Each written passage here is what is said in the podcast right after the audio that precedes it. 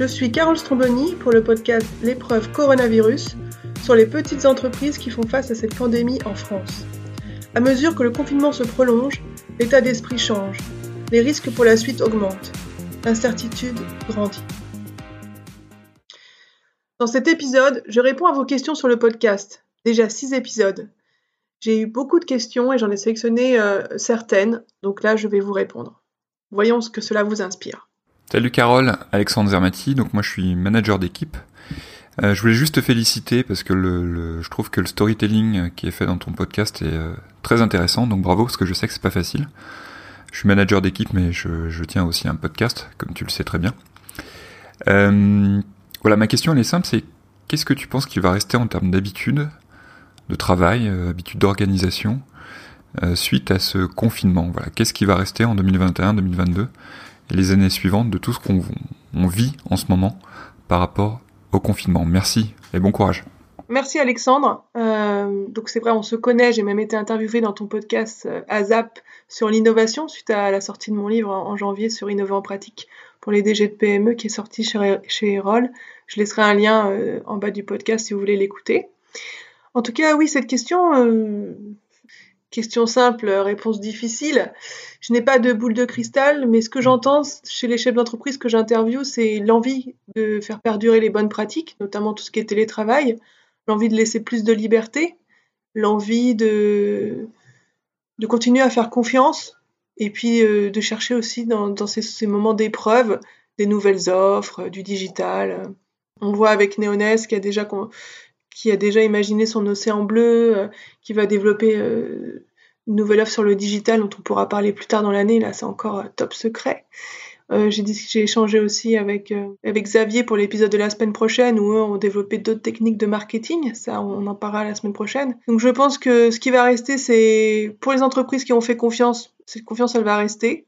Cette souplesse de télétravail, elle va rester et ça va peut-être alimenter euh, pour ces entreprises qui sont déjà agiles et innovantes euh, encore plus de recherche sur des nouvelles euh, façons de faire du business finalement. En revanche, ça va aussi polariser les actions. Donc les entreprises qui sont nombreuses, notamment aux États-Unis, à avoir acheté des logiciels de surveillance des salariés à distance, on prend votre, votre écran en photo toutes les 5 secondes, on calcule combien de mails vous employez, des pratiques qui existaient déjà avant le confinement, mais qui sont, qui sont accentuées. On va avoir une polarisation en fait des modes de travail. Euh, et plus généralement, on va avoir une polarisation de, de tout.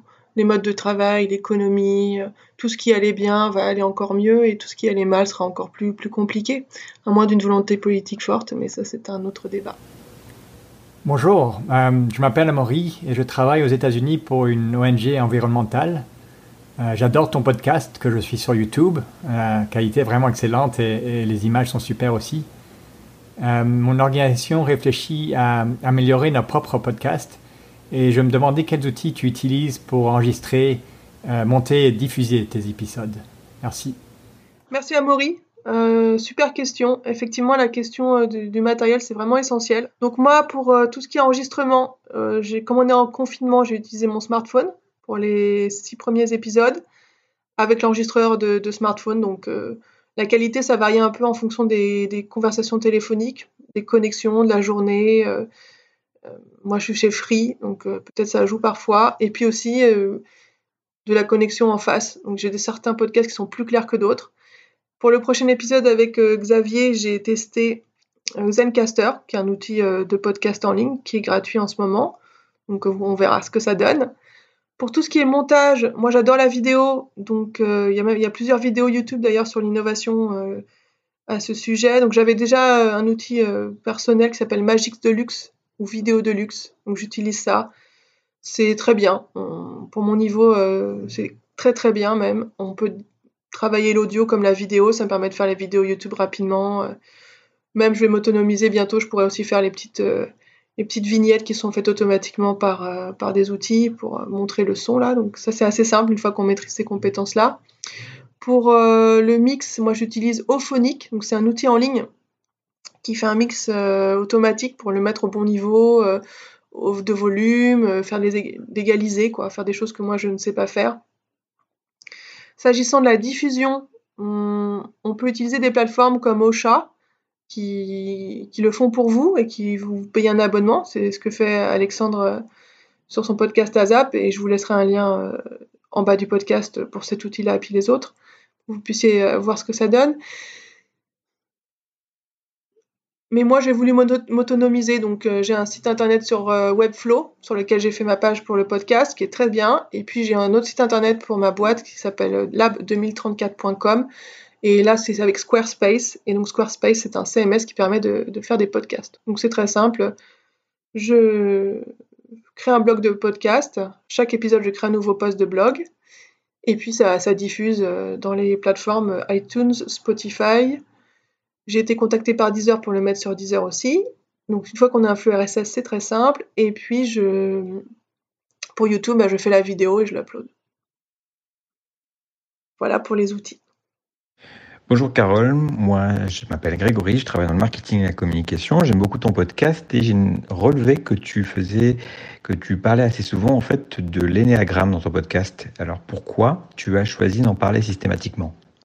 Merci Grégory, c'est une question intéressante parce que en fait je m'aperçois que souvent quand on écoute les podcasts où on a des DG qui parlent ou des personnes inspirantes, c'est très, très lisse et on, on peut même s'ennuyer euh, tellement tout a l'air parfait et on voit pas trop la personne derrière la fonction, c'est souvent très codifié. Donc moi en posant ces questions d'énéagramme mais aussi de signes astro et puis de MBTI qui sont... Euh, donc MBTI et Enneagram, des, tests de personnalité, et euh, Signastro, ben, tout le monde connaît, c'est un autre monde, mais ce sont aussi des grilles de lecture en fait sur notre propre personnalité. Et donc en, posant ces questions-là, j'espère déclencher euh, chez mes interlocuteurs interlocutrices euh, une réaction, essayer de voir un peu derrière cette, euh, cette image lisse qu'on donne et qu'on est un peu, on se sent obligé de donner, trouver un peu plus d'authenticité et créer quelque chose de plus, plus, plus vrai en quelque, en quelque sorte, plus humain peut-être déceler la vulnérabilité, les hésitations, euh, de, de, chercher finalement plus d'émotionnel, euh, plus de personnel, sans pour autant euh, le provoquer. Je respecte toujours les limites des personnes en face. S'agissant de l'énéagramme plus particulièrement, donc c'est un test de neuf personnalités qui est très utilisé aux États-Unis, surtout dans des entreprises assez modernes, pour que les gens puissent finalement mieux se comprendre et mieux communiquer entre elles. c'est vrai que moi j'ai été manager et, si j'avais eu cet outil-là, je l'aurais vraiment utilisé. J'ai formé mes équipes et moi-même à la CNV, par exemple, à la communication non violente. C'était hyper, hyper euh, utile. Mais ces tests de personnalité, ça vaut ce qui, ouais, ils valent ce qu'ils valent. Je dis pas que c'est la vérité, mais en revanche, voilà, pour moi, c'est une porte d'entrée pour, euh, pour parler euh, de choses plus authentiques. Salut Carole, ici c'est Mise Agilopathe. Je t'appelle parce que, parce que j'ai écouté tes podcasts et je suis juste impressionnée par la capacité de résilience des entreprises que tu rencontres, que tu interviews. Et je me demandais, et où est-ce que tu vas les trouver? Merci Mise pour cette question. Où est-ce que je vais les trouver? Alors moi j'ai un vivier euh, assez significatif euh, de, d'entreprises pour trois raisons. La première, c'est que bah, ça fait un moment que je travaille, donc j'ai côtoyé beaucoup de monde et j'ai créé des affinités avec euh, des chefs d'entreprise, avec des amis qui ont des chefs d'entreprise. Donc ça, c'est la première raison. La deuxième, c'est mon livre, le guide pratique que j'ai écrit pour innover, innover en pratique chez Erol, qui permet de mener et réussir une démarche d'innovation en entreprise, qui était plutôt axé vers les DG de PME. Donc sur l'année dernière, euh, tout 2019, j'ai beaucoup beaucoup chassé pour trouver des DG de PME. Et mon livre, euh, j'ai la moitié de femmes aussi euh, dans, le DG, dans les DG. J'ai pris beaucoup de temps pour sourcer et identifier des personnes qui innovaient. et c'est peut-être ça qui explique aussi la résilience, mais j'y reviendrai après. Donc ça c'est la deuxième raison. Et la troisième raison, bah, j'ai fait, j'ai fait Sciences Po à HEC, et notamment à HEC, j'ai pas mal d'amis, de connaissances euh, qui ont monté leur boîte après. Donc euh, je suis pas mal dans ce réseau-là et j'ai aussi beaucoup trouvé de, personnes dans ce réseau-là ou qui avaient des amis euh, dans ce réseau-là. Donc ça, ce sont les trois raisons. réseau personnel construit au cours de toutes ces années avec des personnes que j'apprécie. Deuxième raison, le livre qui m'a permis d'échanger avec beaucoup de DG. Et troisième raison, bah, HEC, notamment HEC au féminin, euh, moi, été lauréate Changemaker il y a deux ans sur un prix euh, trajectoire d'HEC féminin. C'est vraiment une super asso, euh, très très dynamique et j'ai aussi identifié pas mal de femmes DG dans cet asso. un vrai plaisir quoi, de, les identifier. et d'échanger avec elles. Après, sur la partie résilience que tu mentionnes et que je trouve euh, hyper intéressante, c'est vrai qu'au début, moi, je suis partie un peu euh, la fleur au fusil pour interviewer les gens que j'aimais bien, en fait. Pour l'instant, c'est que des gens que je connais, que j'aime bien, dont j'apprécie l'éthique au travail. Euh, je sais que ce sont des personnes qui font de leur mieux, qui ont... Voilà. Et, donc, c'est pour ça que, que, je les ai choisis. Au début, j'ai écrit un mail un peu à, un petit panel que j'avais choisi et j'ai eu plusieurs réponses d'hommes tous étaient partants. J'ai eu aucune réponse de femme partante parmi euh, le panel. Donc j'ai fait trois épisodes avec, euh, avec les hommes qui s'étaient portés, euh, portés candidats. puis après, je me suis dit, ah quand même, il faudrait que j'ai des femmes. Donc j'ai fait un effort. Là, j'ai trois femmes. Et là, je vais essayer de faire une femme, un, homme, pour qu'il y ait une représentativité et puis des paroles inspirantes. Moi, l'année dernière, j'ai eu la chance de participer à une journée hein, d'inspiration de Veuve Clicquot, qui essaie de promouvoir l'entrepreneuriat féminin et qui nous disait il n'y avait pas assez de rôle modèle en fait féminin et c'est vrai que moi aussi j'ai du mal à en trouver. Donc euh, parmi les personnes que je choisis d'interviewer, j'essaie d'interviewer un maximum de femmes, euh, un maximum de femmes aussi, euh, parce qu'elles existent, elles font des choses incroyables et au même titre que les hommes, j'avais envie de leur donner la parole.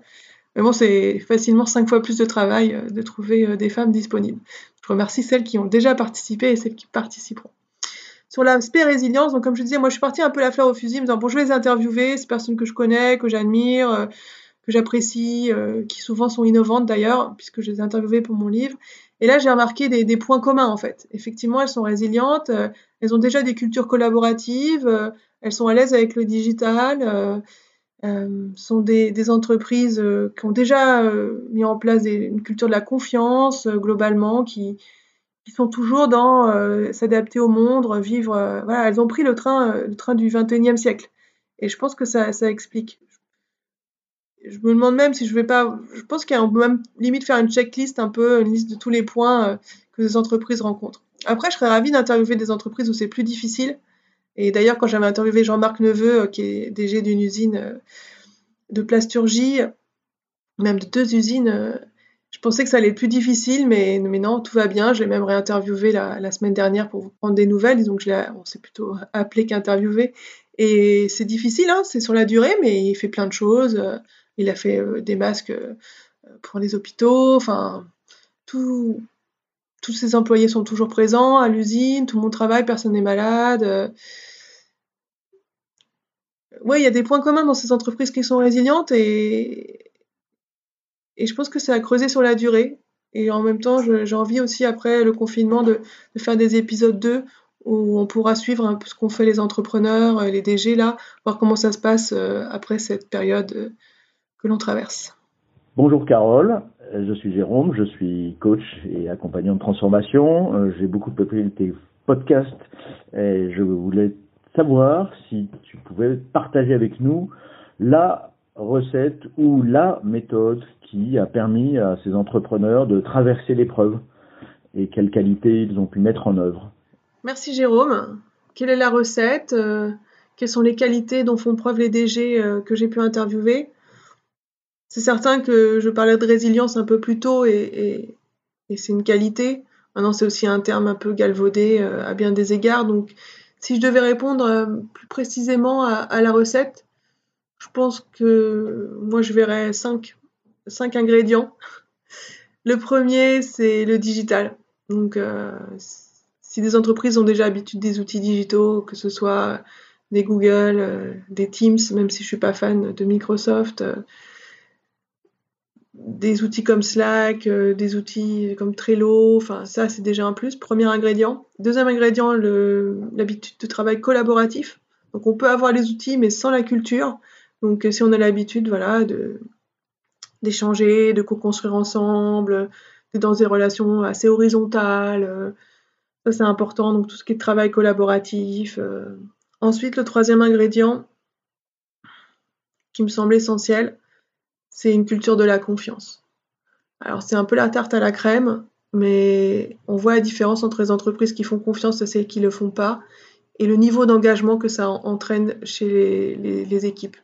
Moi, j'ai eu la chance de manager euh, des chefs de projet euh, hyper investis, euh, où je leur laissais un maximum d'autonomie tout en étant présente, dans une posture plus de promotion de coach. Moi, j'ai vu la puissance de la confiance Et c'est vrai que quand on fait confiance, il y a toujours des gens qui vont en abuser, mais même si on fait pas confiance, ils en abuseront quand même. Donc autant, euh, autant accorder ça. Et, dans les entreprises que j'ai interviewées, j'ai vu ça. J'ai vu cet ingrédient-là de la confiance, qui pour moi euh, est aussi la racine hein, de, tout. Ça va au-delà de la recette. Quatrième ingrédient, la solidité du business model.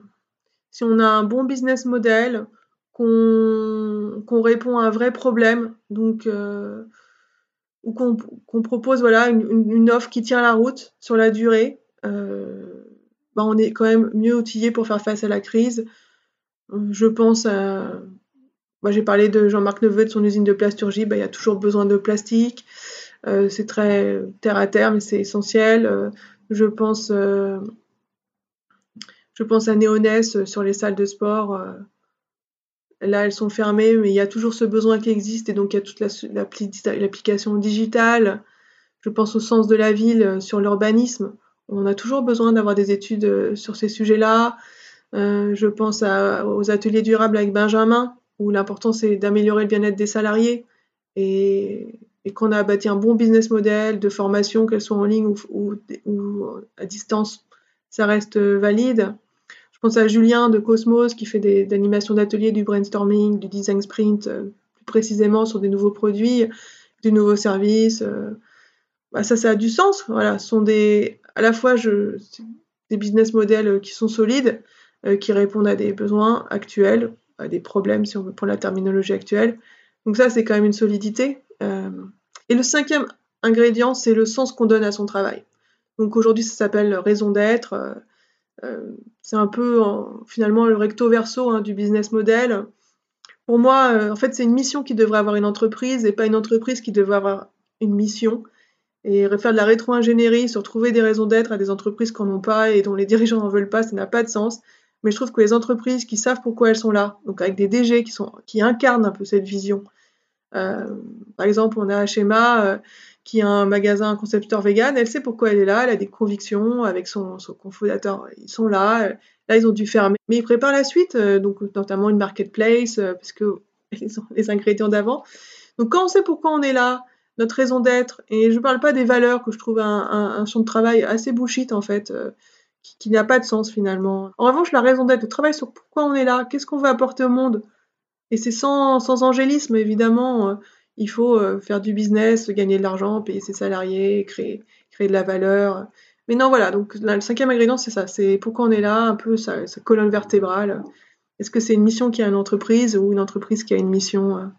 Moi, je pense que c'est un, ingrédient important. Donc voilà pour les ingrédients. Donc voilà pour les ingrédients digital, collaboratif, confiance, business model et raison d'être. Après, pour la recette en elle-même, ça, c'est chacun le fait un peu à sa sauce à la sauce PME ou TPE ou ETI. Donc ça, c'est, je pense que ça, c'est la patte du dirigeant. Mais je réfléchirai si on peut pas faire une vraie recette pour plus tard. Question difficile euh, que m'a posée Jérôme et j'ai voulu aussi répondre à une seconde question qu'il a envoyée et qui me semblait aussi euh, pertinente. Est-ce que euh, sur le fond, les entrepreneurs que tu as rencontrés ont eu des grosses difficultés à réagir ou au contraire l'agilité fait partie de leur mode de fonctionnement naturel J'aime bien cette question parce qu'elle aborde les choses différemment de la précédente et elle parle d'agilité. Donc euh, pareil, agilité c'est comme innovation ou digital, c'est un mot à la mode, qu'il est encore plus. Moi l'été dernier quand j'ai écrit mon livre, j'ai passé aussi le certificat euh, de Scrum Master. J'ai failli faire Product Owner mais j'étais dans la, dans la lancée puis j'avais mon livre à finir quand même. Donc euh, je connais bien tous ces sujets d'agilité, je les ai pratiqués. Ça fait référence euh, à des méthodes de développement informatique hein, qui, sont, euh, qui, sont finalement euh, plus dans l'horizontalité, la confiance, qui reprennent les ingrédients que je viens de donner pour, pour expliquer pourquoi les entreprises que j'interviewe semblent mieux s'en sortir que, que d'autres, en tout cas traversent cette épreuve au mieux. Donc j'ai eu la chance l'année dernière de participer à un forum Open Agile, donc un grand forum ouvert de trois jours dans les Cévennes avec que des développeurs, des coachs agiles, ça m'a donné euh, une vision un peu du monde du travail qu'on pourrait complètement renouveler. Moi, j'avais adoré lire Liberté et compagnie euh, d'Isaac Gates. il y a plusieurs années, j'avais inscrit des, citations euh, dans mon bureau, sur mon panneau, pour, pour encourager à une prise de risque, à, un apprentissage, à une grande autonomie. Bon, c'est difficile d'avoir un îlot euh, comme ça dans, une structure euh, plus euh, traditionnelle, on va dire, mais en tout cas, pour, pour rebondir sur ce qu'est agilité, oui, évidemment, elles sont agiles. Après, elles sont pas toutes structurées avec des méthodes agiles. Xavier, que j'ai interviewé aujourd'hui aussi pour, pour l'épisode de la semaine prochaine, lui, il a mis en place les méthodes d'agilité dans les, dans les formes même avec des outils euh, dédiés à l'agile. Donc, euh, toutes les entreprises que j'ai interviewées ne sont pas agiles au sens premier de l'agilité, dans les méthodes de travail, les principes agiles, les méthodologies. En revanche, elles ont toutes cette, euh, cette mentalité un peu qu'ont les développeurs et que j'adore, que j'avais mis dans, dans, mon laboratoire d'innovation quand j'en avais créé un, qui était chouette un problème. Donc il y a quand même ce, truc de ah c'est dur, euh, ah mais je vais trouver des solutions, on va trouver des solutions. Euh. il y a ce côté, mais je pense qui est, propre à beaucoup de chefs d'entreprise. Euh. voilà, on se lance pas dans, la création d'un business, on n'a pas un peu ça d'aimer les défis. après on y répond avec sa personnalité, avec avec son bagage, avec tout ce, tout ce qu'on nous donne et tout ce qu'on trouve. Mais, mais il y a cette mentalité agile, ça c'est sûr. Bonjour Carole, moi c'est Marion. Alors ce que j'ai particulièrement apprécié dans ton podcast, c'est que tu n'hésites euh, pas aussi à parler des difficultés administratives qu'ont les entreprises euh, pour obtenir des aides en fait, euh, parce que tout n'est pas facile. Et je voulais savoir ce qui t'avait motivé à faire ce podcast. Voilà. Merci Marion pour cette question. Euh, c'est la dernière à laquelle je vais répondre. Qu'est-ce qui m'a motivée euh, C'est vraiment intéressant. En fait, moi, j'adore les coulisses. Euh, quand j'étais à Sciences Po, je garde un souvenir assez émerveillé d'un cours que j'avais avec Philippe Meyer sur la ville, sur Paris. Je crois que c'était ça le thème. En tout cas, je me souviens qu'on avait passé 24 heures en binôme dans des casernes de pompiers à Paris. Moi, j'étais dans le 17e. J'étais allée avec les pompiers décalés, comme on dit. On avait commencé le matin du samedi à vers 10 heures et on passait toute la journée avec eux, la nuit, on s'était retrouvés à 5 heures du matin avec les autres élèves qui étaient dans d'autres casernes. C'était vraiment génial. J'étais sur les Champs-Élysées avec les pompiers, euh, voir quelqu'un qui s'était fait mal à la tête au lido, euh, une autre personne qui avait un accident de voiture mais pas grave, euh, une jeune femme qui, qui avait été frappée par son conjoint. Enfin, c'était, c'était du lourd et en même temps c'était exaltant d'être là. Et du coup, ce, ce goût de, des coulisses, de comprendre, c'est aussi dû à une curiosité que j'ai. J'ai toujours discuté, découvrir des personnes, découvrir des, des modes de travail. Euh, voilà, ça peut aller de aller voir les coulisses d'un opéra à me glisser dans une salle de cinéma privée de MGM à New York quand je suis en stage pour parler aux projectionnistes. J'ai toujours ça, cette soif de la découverte. Et je pense que ça, c'est mon premier élan, c'est de me dire, tiens, je vais pouvoir euh, avoir des conversations différentes euh, et, et, comprendre comment ça se passe. Et l'autre élément, c'est aussi que j'ai envie de me rendre utile. Et en faisant ce podcast, je pense que c'est bien. À double titre, d'une part, je donne la parole à des personnes qui n'ont pas forcément, en tout cas dans les médias, sont pas les gens les plus connus et, c'est volontaire. Je veux pas aller vers une forme de facilité ou toujours interviewer les mêmes personnes. Et euh, d'autre part, euh, je trouve que c'est super intéressant ce qu'elles ont raconté, quoi. Qu'on parle d'une usine de plasturgie dans, dans la Vienne, euh, à Néonès qui est présent dans toute la France, euh, en passant par un concepteur vegan. Tout ça, voilà, ça reflète un peu mes centres d'intérêt qui sont très très variés. Et, et c'est ça, j'ai envie de me rendre utile, à donner des exemples inspirants pour d'autres chefs d'entreprise. J'ai beaucoup de DG, de TPE, PME, ETI qui écoutent le podcast. Et je pense que c'est vraiment utile de pouvoir écouter des, des, choses réelles et pas juste des paroles d'experts qui nous disent comment faire. Là, on voit des gens qui, qui le font vraiment. Euh, et j'essaie d'avoir un maximum de, de retours d'expérience pour, que ça puisse inspirer euh, d'autres personnes. Merci.